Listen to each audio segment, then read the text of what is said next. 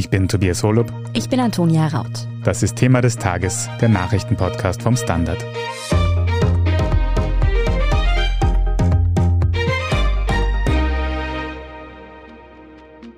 Nach dem Abzug der russischen Armee aus dem Ort Butscha bei Kiew liegen unzählige Leichname in den Straßen. Viele Tote wurden in Massengräbern verscharrt. As Russian tanks rolled into this town, it was never going to be a fair fight. Its aftermath, probable evidence of war crimes. Die Nachrichten aus Butscha, die uns seit dem Wochenende erreichen, werden immer schrecklicher. 340 Menschen wurden mittlerweile in Massengräbern in dem Kiewer Vorort gefunden, mutmaßlich von russischen Soldaten ermordet und dort begraben. Und auch auf den Straßen der kleinen Stadt im Norden der Ukraine finden die lokalen Behörden unzählige getötete Zivilistinnen. Der ukrainische Präsident Volodymyr Zelensky spricht von Völkermord. Was genau ist in Butscha geschehen? Müssen wir auch mit ähnlichen Bildern aus anderen Landesteilen der Ukraine rechnen? Um diese Fragen und auch darum, ob der Westen angesichts solch klarer Kriegsverbrechen noch lange zuschauen kann, darum geht es in dieser Folge. Seit dem Wochenende erreichen uns jetzt also aus dem Kiewer Vorort Butscha Bilder des Grauens. Florian Niederndorfer, du hast in der heutigen Printausgabe des Standard schon darüber berichtet und der Titel deines Artikels lautet da Die Hölle von Butscha. Was ist dort also passiert? Ich glaube, die Hölle von Butcher trifft es relativ gut, denn die Bilder, die uns von dort erreichen, sind für nicht völlig brutalisierte Menschen schon jetzt eigentlich unerträglich. Man sieht Leichen auf der Straße, man sieht einen Mann, der offenbar mit dem Fahrrad unterwegs war und auf seinem Fahrrad erschossen wurde und der sitzt noch am Fahrrad, das halt umgefallen ist und er ist tot. Man sieht einen Mann, der Proviant eingekauft hat, Lebensmittel und die liegen auch noch dort zusammen mit seinem Leichnam. Es gibt Bilder von Massengräbern, wo noch Körperteile aus der Erde rausragen, bei der Kirche von Butscha. Es sind tatsächlich grauenhafte Bilder und offenbar sind die die Folge des Abzugs der russischen Besatzer aus dem Vorort von Kiew. Das ist circa 25 Kilometer nördlich der Hauptstadt. Die Stadt war von Anfang an, also seit dem 24. Februar, von den Russen besetzt und schwerem Beschuss ausgesetzt. Das ist ein relativ moderner Vorort, ein Pendlerort, sagt man. Die Leute sind zu Friedenszeiten von dort aus in die Hauptstadt reingefahren, um zu arbeiten und am Abend wieder raus. Mittlerweile ist es eben tatsächlich eine Hölle geworden. Fast alle Leute sind von dort geflüchtet oder eben leider bis zu 400 wurden getötet. 400 haben die ukrainischen Behörden mittlerweile gezählt, 140 davon haben sie schon identifiziert. Es gibt einen meterlangen Graben, der als Massengrab verwendet wird. Das zeigen uns Satellitenaufnahmen. Wer da alle drin ist und wie diese Leute zu Tode gekommen sind, wissen wir nicht. Der Verdacht ist sehr, sehr groß, dass die Opfer der russischen Soldateska geworden sind. Leider kommen Berichte über solche Gräueltaten nicht nur aus Butscha, auch in einem anderen Kiewer Vorort soll etwa die Bürgermeisterin ermordet worden sein. Was wissen wir denn über diesen schrecklichen Vorfall? Da handelt es sich um den Ort Motischin. Das ist ein kleiner Ort, auch im Bezirk Kiew, ungefähr 55 Kilometer entfernt von der Hauptstadt. Dort haben ukrainische Behörden nach Abzug der russischen Besatzer in einem Waldstück die Leichen von drei Menschen gefunden, nämlich Olga Sukenko, die Bürgermeisterin der Ortschaft, ihrem Mann und ihrem Sohn Alexander. Die drei wurden offenbar von den Besatzern als Kollaborateure der ukrainischen Armee identifiziert. Sie wurden gefoltert, umgebracht und dann verscharrt. Näheres weiß man jetzt nicht, wie das genau passiert ist und wann es passiert ist. Es spricht einiges dafür, dass das schon ein paar Tage bis Wochen her ist. Aus Irpin, es ist auch ein Kiewer Vorort, hören wir auch schreckliche Neuigkeiten. Und von dort hat der Standard ein Interview mit dem dortigen Krisenkoordinator gebracht. Was erzählt er? Jaroslav Kus ist der Krisenkoordinator in dieser Ortschaft Irpin. Das ist eine Nachbargemeinde von Butscha, die jetzt weltweit bekannt wurde durch das Massaker. Und auch dort haben sich grauenhafte Szenen zugetragen, wie er dem Standard schildert. Kuss erzählt von Vergewaltigungen an Frauen, von Morden an Frauen, an ganzen Familien. Ein Panzer sei über ein Auto drüber gefahren, wo eine Familie drinnen gesessen ist. Natürlich ständiger Beschuss, Plünderungen in fast jedem Haus. Die Besatzer haben offensichtlich auch Spielsachen mitgenommen, Kühlschränke, alles. Dieser Koordinator erzählt davon, dass Irpin vorher eine komfortable und junge und relativ moderne Stadt war. Und er meint, dass die russischen Besatzer davon überrascht gewesen seien, weil es ihnen in ihrer russischen Propaganda eingetrichtert worden sei, dass die Ukraine rückständig sei und die Ukrainer in winzigen Häusern leben würden und russische Kinder kreuzigen würden, wie er erzählt. Offenbar haben die Besatzer dann angesichts der Realität, dass es sich um eine moderne Stadt handelt, noch brutaler gehandelt, als es vielleicht zuvor geplant worden wäre. Im Moment sind die Behörden in der Stadt Irpin, wie uns Jaroslav Kutz erzählt, damit beschäftigt, Irpin halbwegs sicher zu machen, was anscheinend vor allem da problematisch wird, weil die Russen offenbar die ganze Ortschaft vermint haben. Also bevor die Ukrainer dort irgendwie wieder so etwas wie Normalität herstellen können, müssen die erstmal die Minen und die überschüssige Munition aus der Gegend beseitigen. Und dann erst geht es darum, dass man Gas, Wasser, Elektrizität vielleicht wiederherstellt. 92 Prozent der Menschen sind weg, erzählt der Koordinator. Fast alle Häuser sind komplett zerstört, sodass auch keinerlei Renovierung mehr möglich ist. Also die Ortschaft wurde tatsächlich ausgelöscht. Mhm. Hier wurden also in der Umgebung von Kiew nun aber Ortschaften von der ukrainischen Armee zurückerobert.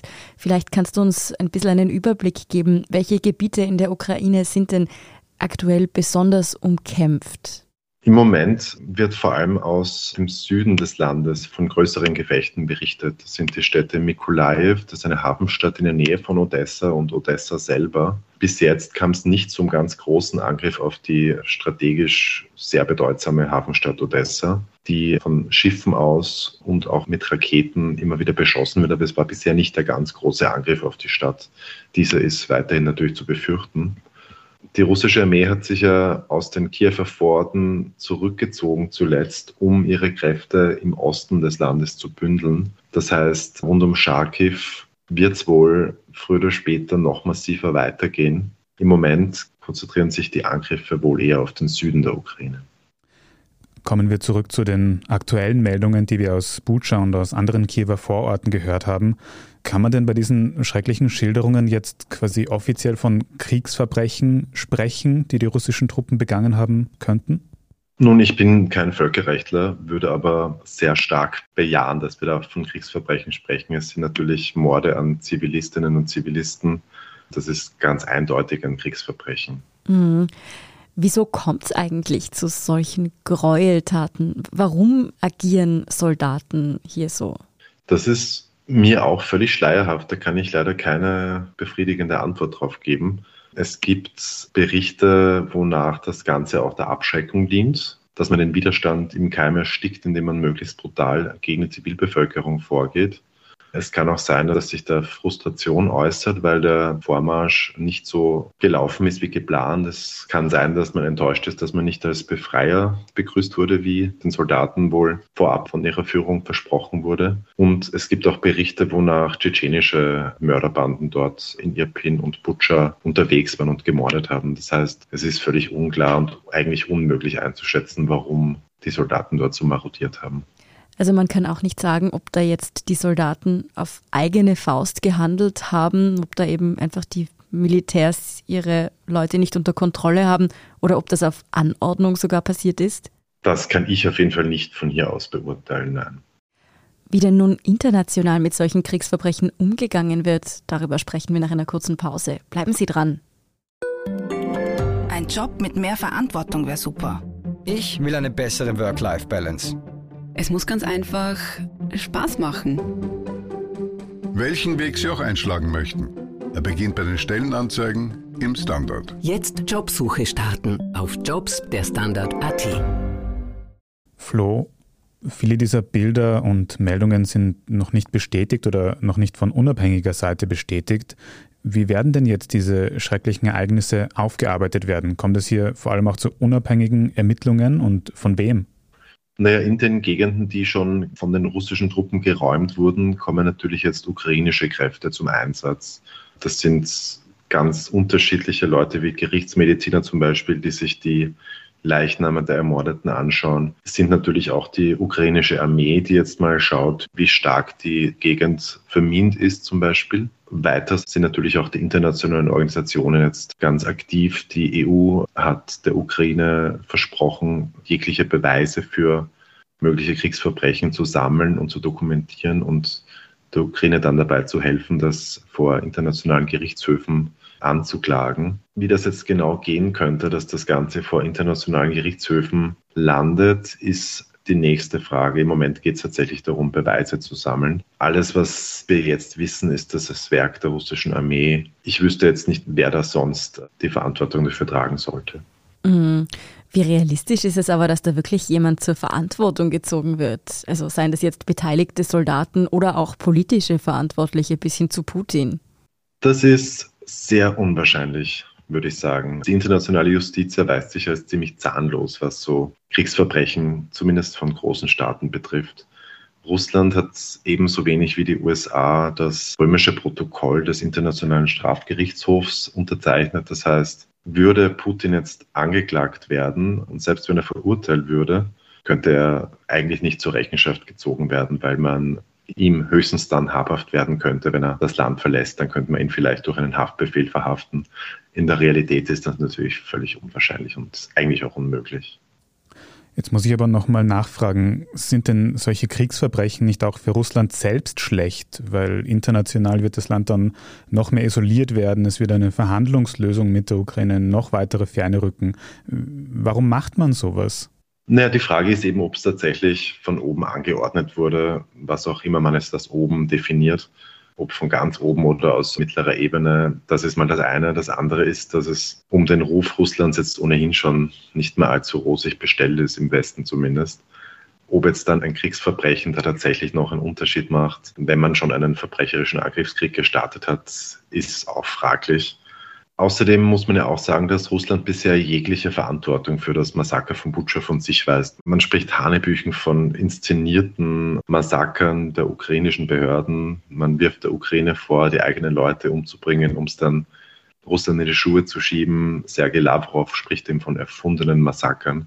Das ist dermaßen absurd, dass man, glaube ich, sich jetzt nicht darüber Gedanken machen muss, ob es jetzt Russland international image-technisch schadet oder nicht. Das ist fernab jeglicher Vorstellungskraft, dass Russland seine Reputation im Westen noch irgendeine Art von Wert legt. Flo, wie fielen denn nun eigentlich die internationalen Reaktionen auf diese furchtbaren Bilder aus? Ein paar haben wir eingangs schon gehört, aber wie hat man hier reagiert? Als einer der ersten hat EU-Ratspräsident Charles Michel von grauenhaften Berichten gesprochen, hat der Ukraine versprochen, bei der Aufklärung zu helfen. Ursula von der Leyen, die Kommissionspräsidentin der EU, hat gleich am Sonntag getwittert, Kriegsverbrecher werden zur Verantwortung gezogen. Da ist sie wahrscheinlich sehr optimistisch, aber es ist zumindest gut, dass die EU da ein Zeichen setzt, wenn auch eher symbolisch bisher. Polen zum Beispiel hat sich ganz weit hinausgelehnt und hat Putin mit Adolf Hitler und Pol Pot, dem kambodschanischen Diktator, verglichen. Mit dem sollte man auch nicht verhandeln, meint er. Diese Leute verstünden nicht die Sprache von Verhandlungen, sondern wohl nur die Sprache von Abschreckung. Der spanische Premierminister Pedro Sánchez hat als einer der ersten EU-Regierungschefs das böse Wort Genozid in den Mund genommen, also Völkermord. Von Völkermord hat zum Beispiel der Kiewer Bürgermeister Vitali Klitschko schon ganz von Beginn angesprochen, indem er in der Bildzeitung versucht hat, Deutschland zu mehr Initiative gegen das russische Regime zu bewegen. Und da ist das Wort Genozid natürlich ein sehr starkes Wort, das man in den Mund nehmen kann. Zelensky, der ukrainische Präsident, nennt russische Soldaten auch noch einmal Mörder, Folterer und Vergewaltiger. Und auch er spricht von Genozid. Und mit dem Wort Genozid kann man natürlich noch eine rhetorische Eskalationsstufe weiter raufgehen. Das war bisher noch nicht ganz so der Fall. Der Westen hat außer die Morde zu verurteilen, aber nicht allzu viel in der Hand. Es gibt natürlich noch einige Schrauben, an denen man drehen kann, was Sanktionen betrifft. Da ist bisher vor allem das Öl- und Gasembargo, das immer wieder erwähnt wird, ein wichtiger Punkt. Dort ist aber etwa Österreich einer der Bremser. Außenminister Schallenberg hat erst am Montag davon gesprochen, dass Sanktionen doch schon vor allem demjenigen schaden sollten, gegen den sie gerichtet sind und nicht einem selber. Also er spricht ja von einem Bumerang-Effekt, dass Österreich dann kein russisches Gas mehr kriegt und Österreichs Wirtschaft darunter leiden könnte, wenn man Russland so bestraft. Auch der deutsche Wirtschaftsminister Robert Habeck von den Grünen spricht sich bisher gegen ein Energieembargo, also ein Kaufstopp quasi russischen Öls und russischen Gases aus und spricht eher von einer Umstellung auf anderweitige Energieformen. Aber ein echtes, scharfes Öl- und Gasembargo ist bisher nicht in Sicht von der EU. Flo, wir haben ja im ganzen Kriegsverlauf schon schreckliche Nachrichten gehört, aber diese Bilder aus Bucha sind nochmal eine Steigerung dieses Grauens. Kann denn die Welt bei diesen Gräueltaten wirklich weiter zuschauen? Könnte nicht irgendwann ein Punkt erreicht sein, in dem die NATO quasi eingreifen muss? Also was, wenn im nächsten Massengrab Kinder liegen zum Beispiel? Ja, das ist eine sehr gute Frage. Der Punkt, an dem die NATO eingreifen muss, wann der erreicht ist, ich kann es dir leider nicht sagen natürlich sind Dinge wie Massaker an der Zivilbevölkerung, das könnte man schon definieren als Responsibility to Protect. Das ist so eine völkerrechtliche Doktrin, die eigentlich genau bei sowas zum Greifen kommt. Das war in Libyen so, als das Gaddafi-Regime kurz davor war, mit Panzern die Rebellen anzugreifen. Das war in Belgrad so. Da hat man Jugoslawien bombardiert im Kosovo, weil es dort zu Massakern gekommen ist. Realpolitisch ist es wohl so, dass die NATO sich in diesen Konflikt nicht einmischen wird, ganz direkt. Weitergehend als vielleicht mal schwerere Waffen, schweres Gerät an die Ukraine zu liefern. Eine direkte Einmischung der NATO gegen Russland würde wohl früher oder später zur ganz großen Konfrontation mehrerer Atommächte führen. Dieser Punkt, an dem die NATO eingreifen muss, vielleicht ist er auch schon erreicht, aber ob sie eingreifen wird, wage ich nicht nur zu bezweifeln, sondern würde ich eigentlich ausschließen. So tragisch und so zynisch das leider ist. Mhm. Auch wenn diese Kriegsverbrechen eigentlich ja so ein internationales Eingreifen rechtfertigen würden, wird es wohl aufgrund der schwierigen Situation zwischen NATO und Russland vorerst nicht dazu kommen. Vielen Dank für diese Einschätzungen, Florian Niederndorfer. Bitteschön. Wenn Ihnen diese Folge von Thema des Tages gefallen hat, dann folgen Sie uns doch auf Ihrer liebsten Podcast-Plattform und lassen Sie am besten auch gleich eine 5-Sterne-Bewertung da. Wir machen gleich weiter mit unserer Meldungsübersicht. Bleiben Sie dran. Tag, mein Name ist Oskar Bronner. Ich habe damals den Standard gegründet, damit man sich auf Basis unabhängiger Berichterstattung die eigene Meinung bilden kann. Guten Tag, mein Name ist Pony73 und ich poste beim Standard, weil ich genau das dort machen und meine Meinung auch sagen kann. Der Standard, der Haltung gewidmet. Und hier ist, was Sie heute sonst noch wissen müssen. Erstens, am vergangenen Wochenende wurden im Ausland gleich mehrere Wahlen geschlagen. In Ungarn haben Viktor Orban und seine rechtsnationale Fidesz-Partei einen deutlichen Wahlsieg eingefahren. Fidesz wird mit rund 53 Prozent der Stimmen nun offenbar eine Zweidrittelmehrheit im ungarischen Parlament halten. Das oppositionelle Wahlbündnis erleidet mit 35 Prozent eine schwere Niederlage. Viktor Orban regiert Ungarn seit zwölf Jahren ohne Unterbrechung und tritt nun seine fünfte Amtszeit an. Er selbst bezeichnet das ungarische Staatssystem als illiberale Demokratie. Zweitens, auch bei den Wahlen in Serbien setzt sich der Amtsinhaber durch. Alexander Vucic bleibt mit rund 60 Prozent der Stimmen als Präsident im Amt. Parallel fanden dort auch Parlamentswahlen statt. Hier fährt die Regierungspartei SNS mit rund 43 Prozent den Wahlsieg ein. Der SNS-Partei gehört auch Präsident Vucic an. Dieser spricht sich nach der Wahl weiterhin für eine Annäherung an die EU aus, betont aber auch die guten Beziehungen zu traditionellen Freunden, wie er sagt. Darunter ist vor allem Russland zu verstehen. Und drittens, gestern Sonntagabend wurden in Las Vegas die Grammys verliehen. Der wichtigste Preis der Musikindustrie ging dieses Jahr etwa an John Baptiste, der mit We Are das Album des Jahres geliefert hat. Er hat insgesamt fünf Awards gewonnen. Drei Auszeichnungen gehen an die 19-jährige Olivia Rodrigo. Sie ist beste neue Künstlerin. Das Duo Silk Sonic, das sind Bruno Mars und Anderson Paak, liefert mit Leave the Door Open den Song und die Aufnahme des Jahres. Bei der Grammy-Verleihung am Sonntag war auch der ukrainische Präsident Volodymyr Zelensky per Videobotschaft zugeschaltet. Er bat um Unterstützung auf jegliche Art und Weise und rief die MusikerInnen mit Blick auf den Ukraine-Krieg auf. Füllt die Stille mit eurer Musik. Alle Details zu den Grammy-Gewinnerinnen und Gewinnern finden Sie auf der Standard.at, ebenso wie alles weitere zum aktuellen Weltgeschehen. Falls Sie Feedback oder Anregungen haben, dann erreichen Sie uns über podcast.derstandard.at. Und falls Sie uns unterstützen möchten, dann können Sie das mit einem Standard-Abo tun oder wenn Sie uns über Apple Podcast anhören, dann auch über ein Premium-Abo. Das hilft uns wirklich sehr, also gerne auch Freundinnen und Freunden weitersagen. Ich bin Tobias Holub. Ich bin Antonia Raut. Baba und bis zum nächsten Mal.